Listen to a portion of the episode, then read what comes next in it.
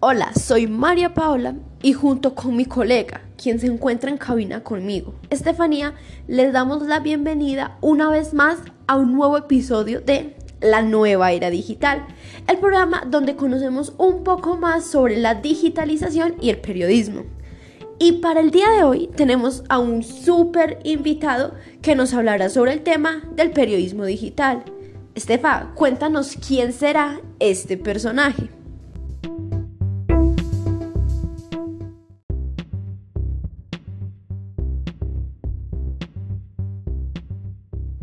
Así es, María. El día de hoy tenemos un invitado de lujo. Se trata de Aquí Noticias, un abogado de profesión que ya lleva varios años dedicado al periodismo, especialmente en redes sociales, donde cuenta con más de 50 mil seguidores. Su mayor distintivo es su cucharón y la pasión que tiene por llegar a los lugares y personas que tienen una historia por contar.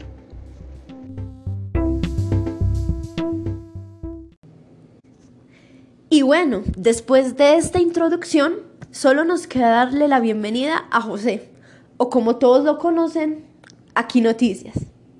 Bueno, entonces tenemos la primera pregunta para ti, y es que, ¿cuáles han sido los principales retos para ti siendo un periodista digital?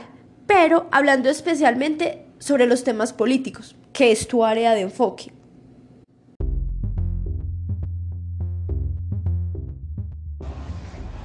Eh, ¿Qué ha sido lo más complicado abordar asuntos políticos desde las redes? Digamos que hay una cosa que es compleja y es graciosa y hace parte de, las cosas que yo creo que tenemos que superar como sociedad. Y es que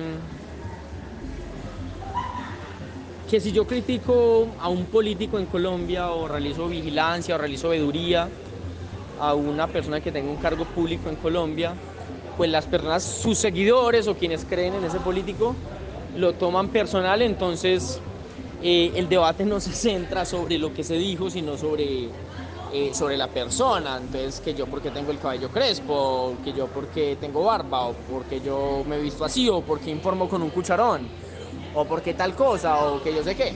O sea, como que hay ataques personales, lo que llamaríamos como falacias ad hominem, ataques personales para desvirtuar la información, como que los debates no se centran sobre lo que se dice muchas veces, sino sobre la persona. Y eso también en un país como Colombia, en ocasiones te coloca en riesgo tu seguridad. Digamos, yo he sido, a mí no me ha pasado nada grave, digamos, pero sí he sido amenazado, me han dicho que me van a picar en me van a picar y me van a meter en bolsas, o que me van a matar, o que me van a dar unos tiros, como eso, como que me han amenazado y por difundir información, o sea, por difundir información, por investigar, por hacer videos, por escribir tweets, por escribir posts en Facebook, por publicar fotos en Instagram. Y eso genera como dificultades. Eh, otro de lo, de, lo, complicado es que ha habido varias ocasiones en que políticos a nivel nacional o a nivel local me han ofrecido dinero para publicar a favor de ellos o en contra de otros. Y digamos que eso es complicado porque te coloca como en la pregunta sobre la ética, sobre para qué estás difundiendo información.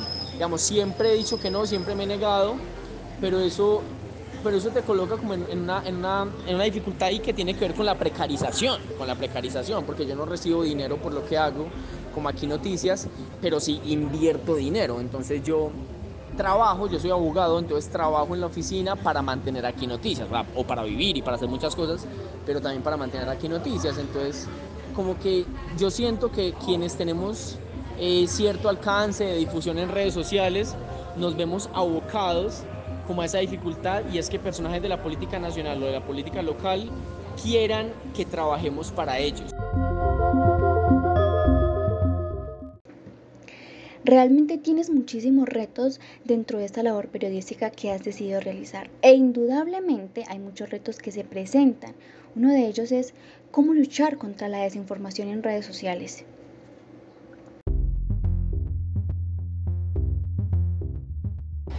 ¿Cómo luchar contra la desinformación en redes sociales? Yo creo que siendo muy cuidadosos con la información que se difunde.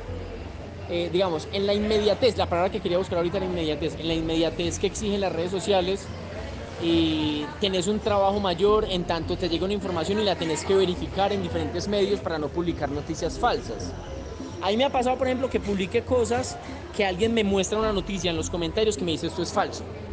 Yo lo que hago es borrar esa información y publicar una nota aclaratoria diciendo, publiqué una noticia, alguien me mostró un link o lo que sea que me muestra que es falsa, eh, pido disculpas por difundir una información que no tenía la suficiente verificación eh, y esa noticia que publiqué no es real. Digamos, yo intento hacer ese ejercicio, pero para no verme en la necesidad de hacer eso, eh, intento verificar mucho, mucho la información pero en redes sociales se encuentra información falsa constantemente. Es increíble la cantidad, porque claro, cualquier persona tiene acceso a Photoshop, eh, cualquier persona puede crear un falso titular.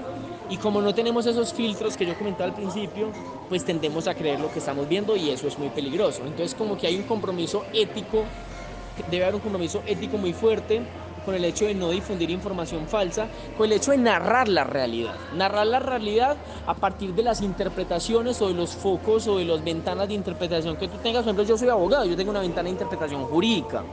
Yo interpreto la información a partir de las normas o a partir de los análisis jurídicos, sociojurídicos, y esa es, comillas, mi ventana o mi lupa por la cual yo miro la información.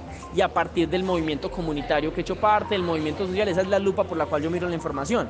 Pero es distinto mirar la información a partir de unas lupas que uno ha construido desde la academia, desde el movimiento social o lo que sea, a, publicar información falsa, digamos. Hay, hay, que ser muy cuidadosos con eso, en aras de, del respeto eh, a la palabra y del respeto al propio nombre, a, a, que no se asocie el nombre de Aquí Noticias o el nombre de cualquier medio de comunicación alternativo con información falsa, que yo creo que eso también hace parte de cómo uno se construye a sí mismo y en aras del respeto a los ciudadanos, a los consumidores de información, eh, a las personas incluso que son tus fuentes en ese concepto de prosumidores, que la gente es consumidora pero también es productora de información.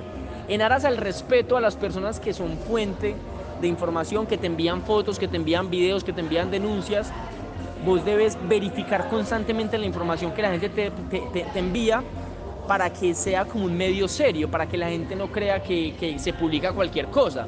Porque si la gente cree que se publica cualquier cosa sin verificar, simplemente cuando tengan una denuncia seria sobre un hecho que quieran eh, volver un asunto público, no te lo van a mandar porque van a decir este man publica lo que sea, entonces no es información creíble.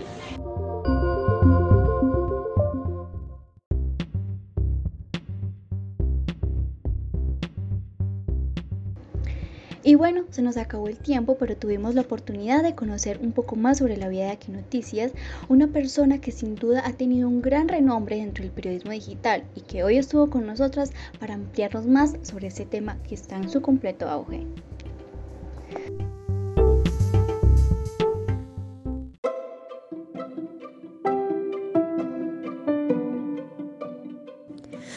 Así es, Steph. Agradecemos a nuestro invitado por acompañarnos el día de hoy. Y agradecemos a todos ustedes por escucharnos en la nueva era digital. Nos escuchamos la próxima semana con un nuevo invitado. Chao, chao.